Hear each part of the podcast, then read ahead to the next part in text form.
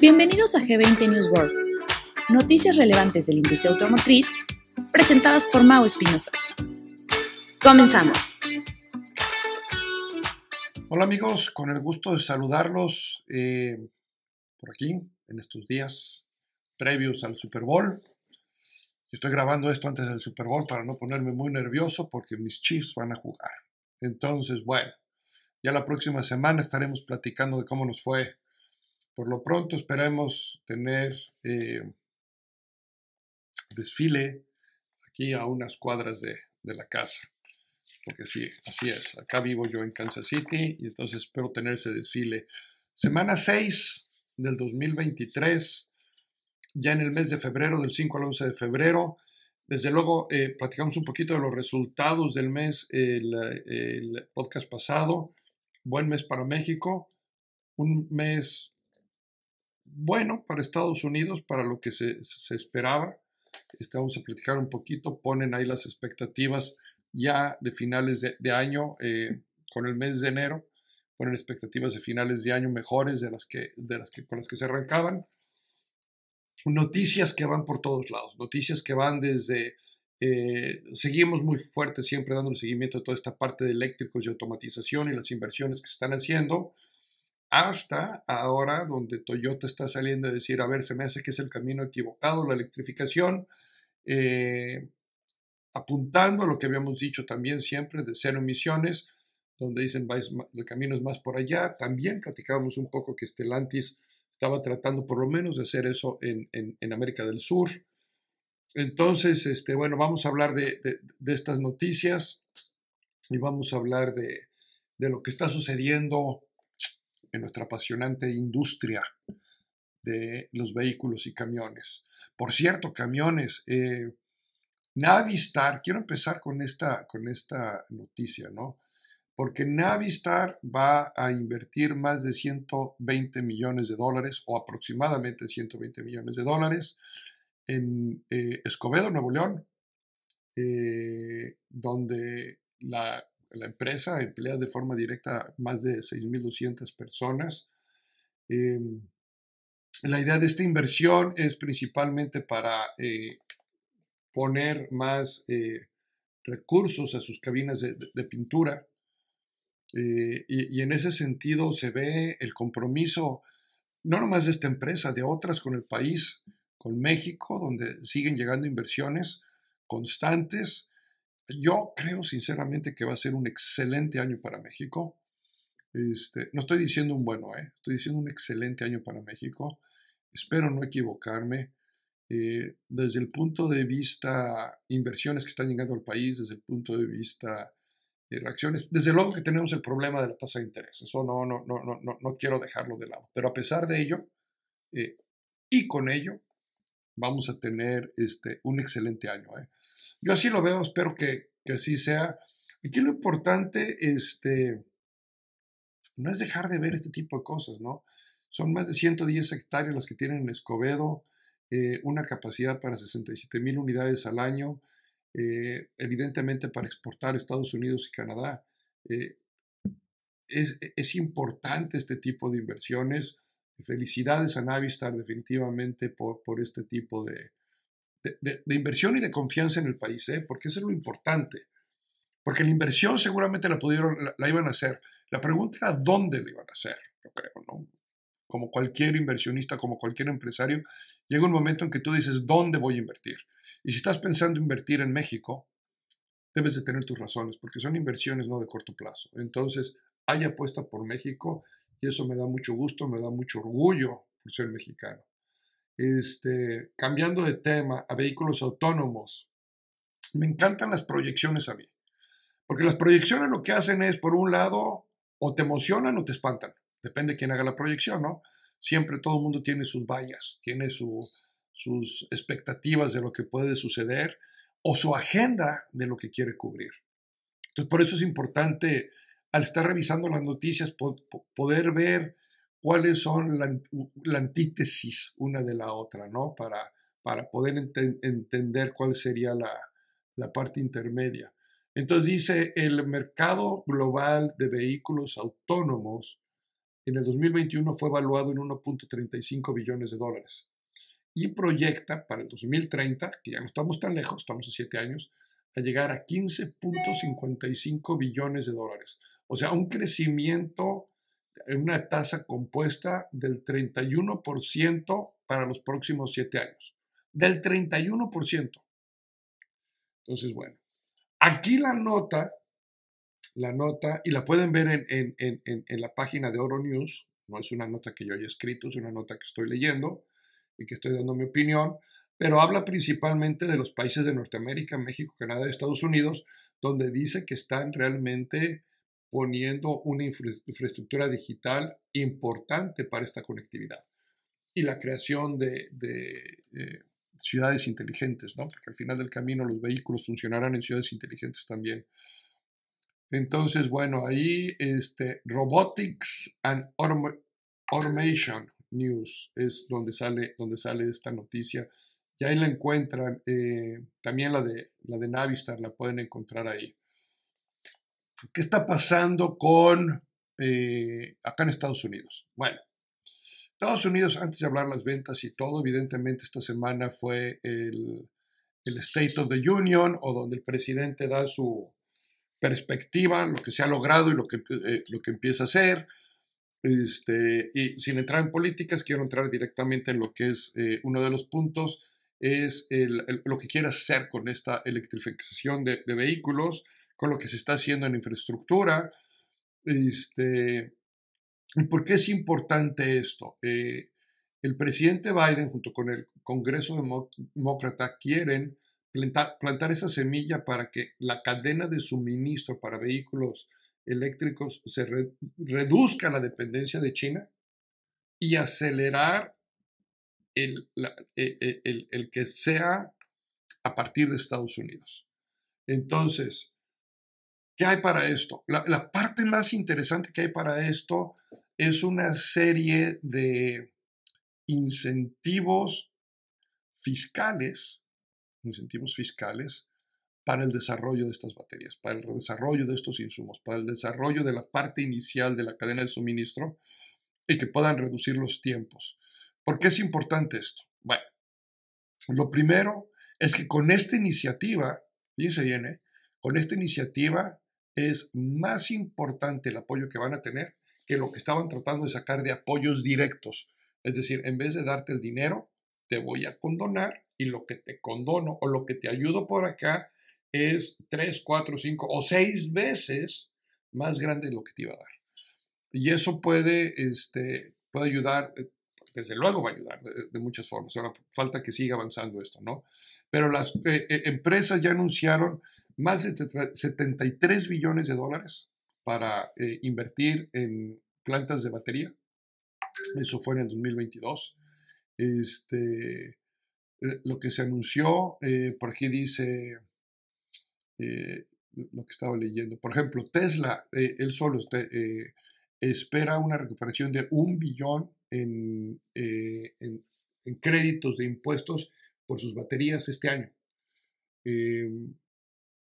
Entonces, pues, por supuesto que es, que, significativo, ¿no? Eh, y sobre esto viene eh, Ford. Ford, eh, Ford espera más de 7 billones en apoyos impositarios del 2003 al 2026. Esto lo dijo el CEO Jim Farley con su predicción de que este, estos créditos anuales empezarán a tener un efecto fuerte en el 2027. No, por otro lado, el, Chief Financial Officer, director financiero de General Motors, eh, Paul Jacobson, eh, también dijo eh, que van a recibir alrededor de 300 millones este año con créditos que eventualmente serán de 3.500 a 5.500 por vehículo. Entonces, este, hay ahí este, hay un arranque importante para seguir presionando el llegar a estos vehículos eléctricos, posiblemente híbridos, eh, pero principalmente eléctricos, sobre todo que en Estados Unidos, en otros países será otra, será otra cosa de acuerdo a las eh, infraestructuras, pero sí hay, hay un apoyo muy fuerte que, se viene. Entonces viene la, la, contraparte, ¿no? Toyota dice en su comentario extremista, desde luego, que la ciencia está mal. Punto. Este, de acuerdo a sus nuevos, eh, sus nuevas cifras, a sus nuevos estudios, a sus nuevos análisis, este, ellos creen que realmente la respuesta eh, va a estar en híbridos y otras tecnologías verdes que harán más beneficio que combatiendo todo lo que es este eh, dióxido de las emisiones de dióxido de carbono. Entonces dice Toyota, Toyota se avienta una nueva eh, cálculo para definir sus nuevas estrategias. Y lo que dice es que este, enfocarnos eléctricos no es, no es, la, no es la idea correcta. Em, aquí dice, sí, principalmente quiere desarrollar más vehículos híbridos que se enfoquen exclusivamente a otro tipo de tecnologías eh, dice, por supuesto, que el tiempo es lo que va a decir quién fue el correcto y quién no. Eh, sin embargo, eh, en contraste a lo que dice Toyota, otras, otros OEMs, incluyendo Hyundai, este, planea vender más de 5.5 millones de vehículos eléctricos para el 2030, más del doble, pero bueno. Entonces ahí está Hyundai espera que se, que se vendan más. Y, y, bueno, pues vamos a ver qué, vamos a ver qué pasa con esto. Eh, entrando a, Noticias de México, eh, BBVA ya está empezando a financiar o va a financiar vehículos eléctricos en México. Esto lo dio a conocer en el, a través de una noticia en el Reforma eh, en esta semana, por si quieren leerlo por ahí. Y en temas ya de industria, primero México, primero México.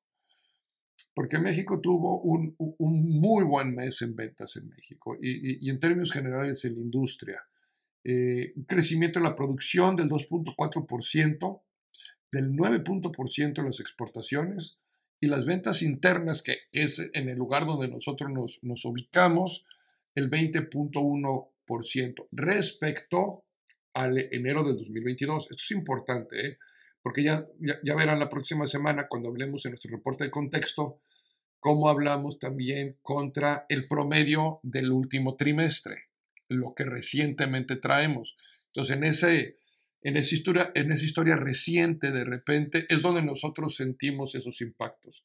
Entonces, decir, oye, pues vendí más que hace un año, pero en mi operación, porque mi operación ya tuvo un crecimiento, una evolución, un cambio en los últimos 12 meses, pues realmente lo que yo siento en mi mercado y dentro de mi operación tiene más que ver con lo que ha sucedido en los últimos tres meses que lo que sucedió hace un año. Por eso es importante también hacer esa relación, la cual estaré haciendo la próxima semana, por seguro. Esto quiere decir que en enero se produjeron 280.315 unidades este, lo cual se empieza a acercar mucho al promedio que se tenía antes, ¿no? Entonces, bueno, eh, una, un dato interesante en, en, lo que se respecta a ese 20% de crecimiento, llegamos a 94.414 unidades. 94.414 unidades. Eh, un excelente número, un excelente arranque eh, de año si, siguiéramos con, una vez más, hacemos eh, un ejercicio de eh, visualización hacia dónde va, hacia dónde va el año, eh, entendiendo también las nuevas marcas. Yo les platicaba la vez pasada, si, si escuchamos nosotros, fíjense bien, si escuchamos nosotros las tendencias, no de industria, pero de cada una de las marcas, lo que cada una de las marcas está diciendo que quiere lograr en este año, vamos a estar arriba del millón doscientos mil unidades. ¿eh? Arriba del millón doscientos. Uno dice que, vamos a estar, que apenas vamos a brincar el millón cien. Yo con eso veo un millón doscientos, un millón doscientos cincuenta tranquilamente. Ojo, eh, tranquilamente. Entonces, igual me equivoco, igual me equivoco, no será la primera vez que me equivoque. Eh, peco de optimista, Sin embargo, también he sido atinado en el pasado, ¿eh? También he sido atinado en el pasado porque la forma de leer el mercado de repente es un poquito distinta a los demás. De repente cada quien tiene sus modelos económicos y algunos de nosotros tenemos esos modelos donde le agregamos ciertas variables más de escenarios que de tendencia. Entonces, una cosa es cuando hablamos de eso, cuál es mi tendencia, o sea, mi pasado, a mi presente y cómo pienso llevarlo, a voltear a ver el escenario futuro y decir cómo ese escenario se está generando hacia el presente. Entonces, bajo esa planeación de escenarios, yo sí creo que el mercado pudiera andar para finales de año muy cerca del millón cincuenta y me voy a amarrar esa fecha y la vamos a seguir platicando y vamos a ir viendo todo lo que está sucediendo en el transcurso del año en diferentes marcas eh, que nos pueden acercar o alejar de ese número. Evidentemente, disponibilidad de unidades va a ser uno de los grandes temas. Tasa de interés. Muchos me dicen tasa de interés. Por supuesto que juega un papel importante. No voy a decir que no juega un papel importante. Por supuesto que sí juega un papel importante. Pero no creo que vaya a detener la compra de las unidades. No creo que vaya, que vaya a poder ser, ojo, eh, que vaya a poder ser una excusa o un pretexto de nuestra fuerza de ventas, porque viene de una época donde nos acostumbramos a entregar unidades más que a vender unidades, donde el proceso de la venta se dejaba de hacer, donde darle seguimiento a los pasos de la venta se dejaban de hacer, donde esas técnicas de negociación no se requerían, pues tenemos una fuerza de ventas a la mejor, como dijeron en el último G20 que participé, fuera de forma, tan gorditos. Habría que ponerlos a hacer ejercicio, habría que ponerlos a hacer a dieta. Eh, pero ese, ese ejercicio y esa dieta desde el punto de vista profesional, desde el punto de vista de lo que les corresponde hacer a ellos, porque sí creemos que este, en ese sentido se viene, eh, se viene ese cambio importante eh, en el cual vamos a tener que tener mucho más interactividad con los clientes. Va a haber, yo sí creo, ya lo estamos empezando a ver, va a haber más inventario. Haber más inventario se nos va a quitar esa exclusividad de que pues, es el que yo tengo, porque la, la competencia tampoco tiene. Ahorita vamos a empezar a llegar otra vez al todos tenemos, y entonces este, es, e, esa idea de que teníamos muchos clientes, pues va a empezar a reducirse. Entonces la eficiencia el seguimiento, el trabajo de nuestros gerentes de ventas con nuestras fuerzas va a ser fundamental, fundamental. Eh, ¿qué, más, ¿Qué más sucede aquí? Espérenme, aquí tengo también lo que sucedió aquí en Estados Unidos. Eh, ¿Cómo andamos en resultados en ventas de Estados Unidos? También eh, tenemos las ventas de enero. Las ventas de enero fueron, fueron buenas la proyección, aquí, aquí vamos a tener, te les voy a dar el dato, eh, el dato de las ventas, eh, pero una de las cosas que aquí proyectan mucho es con las ventas del mes, cómo se va viendo el, el año al final, ¿no? Este, y la están viendo ya alrededor de las 15.7 millones de ventas para finales del año. Es decir, Enero vendió 1.03 millones de unidades acá en Estados Unidos, es un crecimiento aproximadamente del 2.7% contra enero del, 2022. Sin embargo, casi un 20% por abajo de lo que fue diciembre. Evidentemente diciembre son más altos. Pero entonces, cuando, y una vez más, a mí me gusta ver mucho el, feeling que se tiene en, en, las agencias. A nivel industria a lo mejor se puede perder, pero si yo vengo de haber vendido, tener buenos resultados en diciembre, luego mi enero es muy bajo contra diciembre, ¿qué pasa con la moral de mi equipo? ¿Qué pasa con la moral de mis vendedores? ¿Qué pasa con el enfoque de mis gerentes? Aquí es donde entra el liderazgo fuerte, aquí es donde entra la preparación, que debimos habernos preparado desde enero. Y a lo mejor yo también debí haberles dicho algo a ustedes para preparar a nuestra gente desde, desde diciembre de que enero, enero puede ser un buen mes, este, sin embargo, pues venimos de un mes fuerte. Y esto, ojo, eh, pero esto sí lo podemos aplicar para este mes de febrero. México. México, tuvimos un crecimiento del 20% contra el año pasado. Una vez más, no me acuerdo cómo estamos. Más bien no tengo el dato todavía cómo estamos contra el último periodo. Pero lo que sí sé es que si tuvimos un gran mes de enero, eh, estamos entrando a un mes de febrero, donde ese mes de febrero para algunos este, podemos, puede, puede generar en el transcurso del mes, ahorita estamos a mediados de mes ya, porque es un mes corto, ya sé, por dos días, pero sigue siendo corto, este, empezamos a entrar en esa época donde podemos ir midiendo claramente cómo va el mes y qué tenemos que hacer para reactivar la parte emocional y táctica de mi equipo. Porque seguramente a principios de mes arrancamos muy bien con nuestro plan lógico, teníamos claramente qué es lo que tenemos que hacer. Si estamos escuchando este podcast, este podcast lo debe estar escuchando en la Semana del Amor y la Amistad, lo tienes que estar escuchando alrededor entre el 13 de febrero, si, si, lo tienes eh, apuntado para recordarte a través de las plataformas de podcast que te recuerde cuando sale, sale todos los lunes, Tienes toda la semana para empezar a trabajar tu parte emocional y táctica con tu equipo. Asegurarnos que esa parte motivacional está alta, que cómo tenemos que trabajar, cómo tenemos que enfocarlos. Acuérdense que tenemos que darles mucha, mucha dirección, mucha guía en, en, el, en, el, propósito fundamental de por cuál cada uno de nosotros en nuestra eh, profesión hacemos lo que hacemos hacia dónde vamos y por qué lo hacemos, eh, el enfoque de, sus metas y objetivos desde la perspectiva personal, eh, el entender que estamos eh, ayudando no nada más una economía a crecer, estamos ayudando a familias a transportarse mejor, etcétera, todo, todo lo que va alrededor de nuestra industria. Es muy importante y sobre todo en esta semana, que es una semana fundamental para el cierre en un, e, e, en un mes corto. Regresando a Estados Unidos, entonces, crecimiento del 2.7% en el mes de enero, una caída casi del 20% contra lo que se vendió en enero. Sin embargo, ojo, eh, sin embargo, se proyecta que, que, el año puede ser un año excelente para, para Estados Unidos. Casi todas las marcas crecen en Estados Unidos, excepción de Toyota. Toyota sigue teniendo eh, problemas eh, con, sus inventarios. Entonces, Toyota es la única marca que no crece.